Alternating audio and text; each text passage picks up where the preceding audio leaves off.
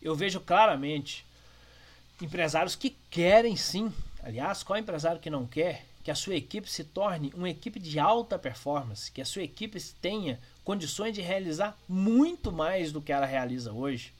Todo empresário quer isso, não há a menor dificuldade em entender isso. Mas não basta querer.